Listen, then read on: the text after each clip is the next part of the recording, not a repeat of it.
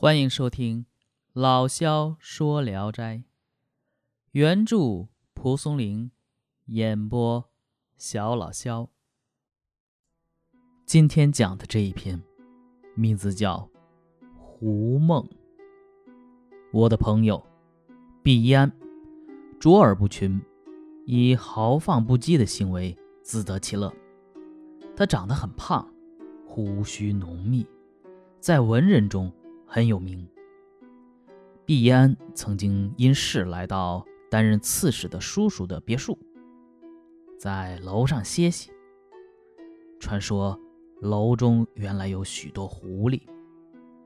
每当毕安读《青凤传》时，心中就向往见到那样的狐狸，也为从未相见而感到遗憾，因此便在楼上。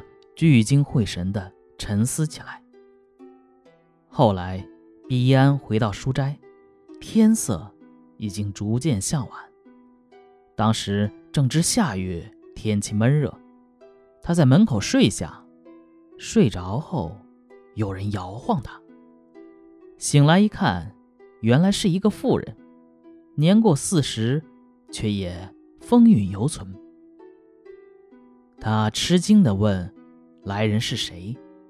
妇人笑着说：“我是狐狸，蒙你思念，深受感动，特来接受你的情谊。”毕安闻言很高兴，便对那个妇人说些调笑戏谑的话。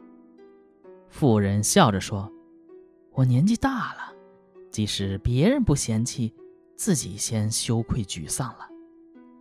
不过……”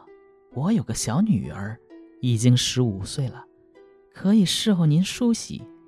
明天夜里，不要让屋里住别人，她自然就会来。说罢，起身离去。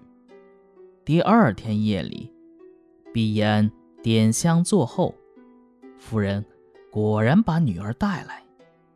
女郎姿态娴雅温柔，举世无双。妇人对女郎说：“毕郎与你有前世的姻缘，你就住下吧。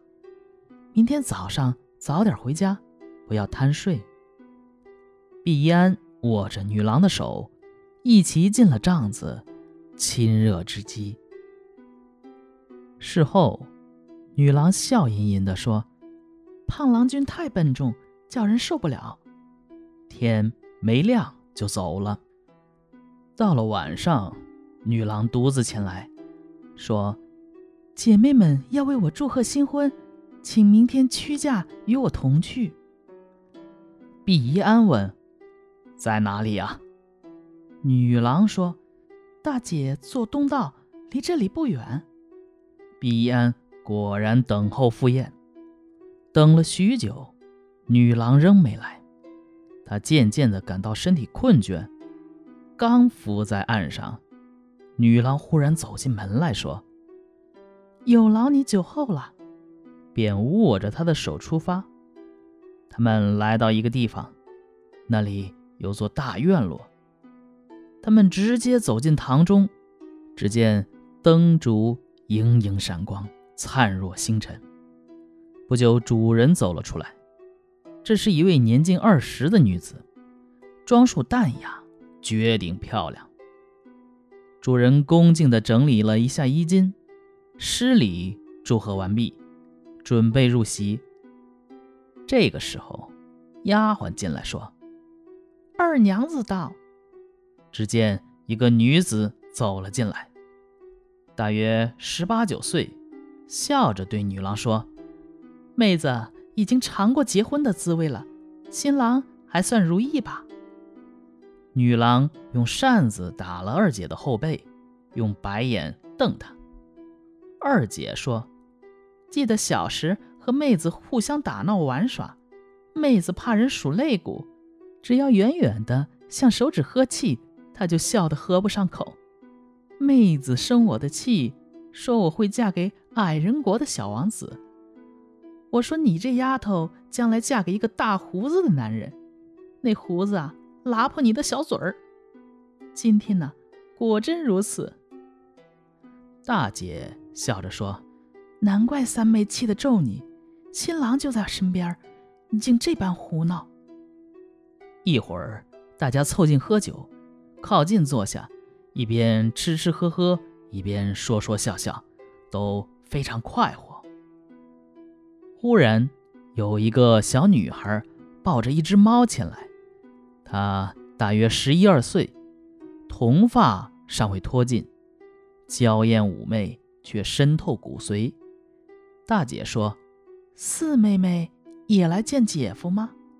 这里没地方坐了。”说完，便拉过来抱在膝上，加一些菜肴果品给他吃。过了一阵子，大姐把四妹放在二姐的怀里，说：“把我的腿压得酸疼。”二姐说。丫头都这么大了，身子好像有几百斤重，而我身子单薄不经压。既然是来见姐夫的，姐夫本来就高大健壮，膝头胖胖，也经坐。说着，便把四妹抱起来，放到毕一安的怀里。在毕一安的怀里，四妹又香又软，轻若无人。毕一安便抱着她同杯喝酒。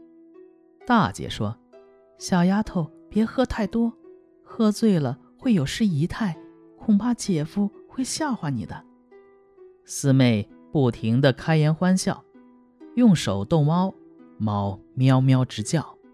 大姐说：“还不把猫丢开，把跳蚤、虱子都抱到身上了。”二姐这时忽然说：“哎，大家用猫来行酒令，往下传筷子。”猫叫到时，传到谁手，谁就得喝酒。大家依言进行。筷子一传到毕一安手里，这猫就叫。但毕一安本来就酒量大，这个时候呢，一连喝了好几杯，却也发现是四妹故意把猫给掐叫的。于是大家放声哄笑。二姐说：“小妹子，快回去吧。”压坏了新郎，恐怕你三姐要埋怨人。四妹便抱着猫离席而去。